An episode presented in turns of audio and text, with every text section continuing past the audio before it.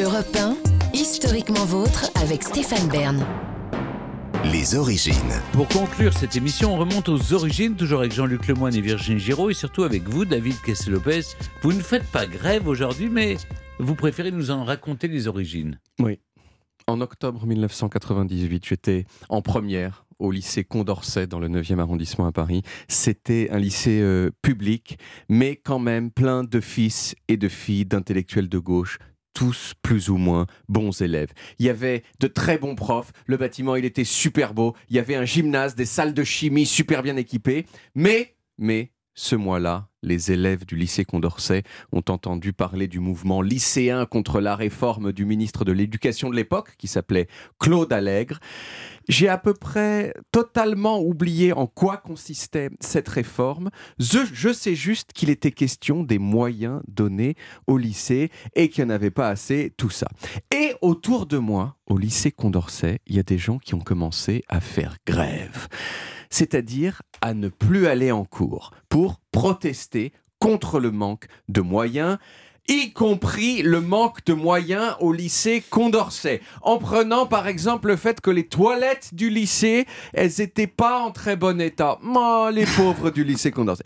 Et puis, et puis, un jour, sous l'impulsion d'une fille de seconde charismatique qui s'appelait Magali, on est tous sortis du lycée et on s'est assis en plein milieu de la chaussée devant la gare Saint-Lazare à Paris pour empêcher les voitures de circuler. Et évidemment, ça a marché, les voitures ne pouvaient plus circuler.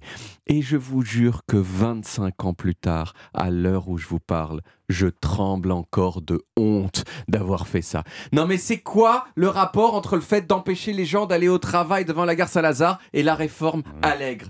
Aucun et bien sûr, si on faisait ça, c'était pas par altruisme, c'était par égoïsme, c'était qu'on voulait emmerder le monde, se gargariser avec notre minuscule pouvoir de nuire pour avoir l'impression d'exister, à défaut d'avoir des compétences en quoi que ce soit, parce que quand on a 16 ans, on sait rien faire, c'est comme ça.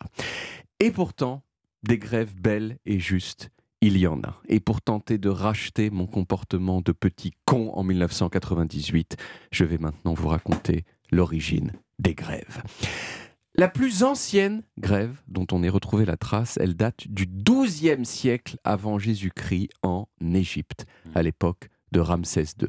Les ouvriers qui travaillaient à la construction des tombeaux de, des pharaons à Der el Medina, ils ont fait grève pour obtenir des meilleurs salaires et aussi le fait que ces salaires leur soient payés de façon plus régulière.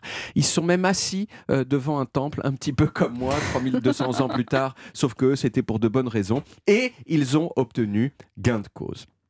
Ensuite, ce qu'on peut dire, c'est que jusqu'à peu près, jusqu'à très peu de temps, euh, faire la grève, c'était horrible pour ceux qui la faisaient. La grève des drapiers à Rouen en 1280, la grève des ouvriers de la cathédrale de Bordeaux en 1511, les imprimeurs à Lyon en 1539, toutes ces grèves, elles ont été réprimées dans le sang.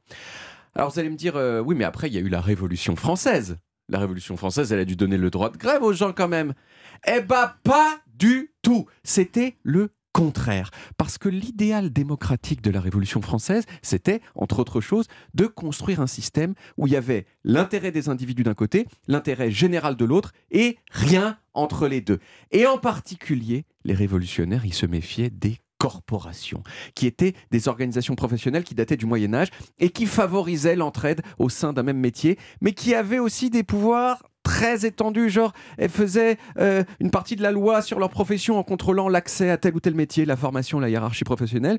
Et tout ça, c'était pas 100% compatible avec l'idée euh, d'égalité ni avec l'idée de liberté d'entreprendre. Donc, la Révolution, elle a interdit les corporations, mais elle a aussi interdit le droit de grève. Parce que pour les révolutionnaires, la grève, c'était la rupture d'un contrat établi librement entre l'employeur et l'employé.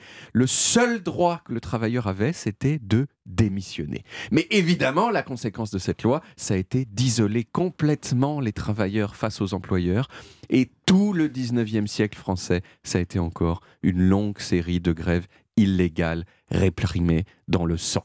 C'est qu'en 1864 que la grève a été dépénalisée en France, mais c'était encore euh, considéré comme une faute professionnelle, et c'est qu'après la Seconde Guerre mondiale qu'elle a vraiment été légalisée. Alors depuis, la France en a quand même bien profité, parce que c'est pas une légende hein, quand on dit que les Français font particulièrement beaucoup la grève. La France, elle est toujours dans le peloton de tête des pays de l'OCDE où on fait le plus la grève, ce qui pousse peut-être quelques adolescents privilégiés à la faire sans raison. Mm. Voilà. Merci beaucoup. Mais vous ne nous avez pas raconté pourquoi la grève s'appelle la grève?